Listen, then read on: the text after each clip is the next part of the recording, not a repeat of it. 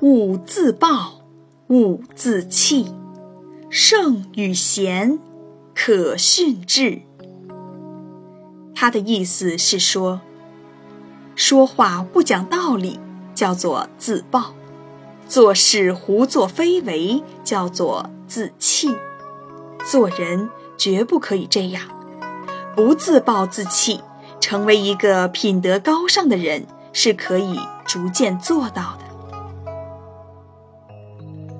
宗悫是南北朝时期人，年轻的时候很不得志，而他的同乡于业有权有势，特别富有。每当于业宴请客人的时候，总是几十道菜，酒菜摆得一丈见方。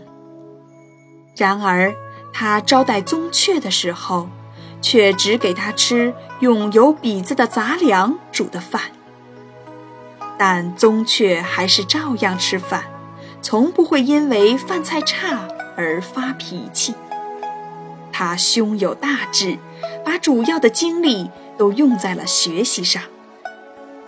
后来，宗悫做了豫州太守，但他并不记恨于业。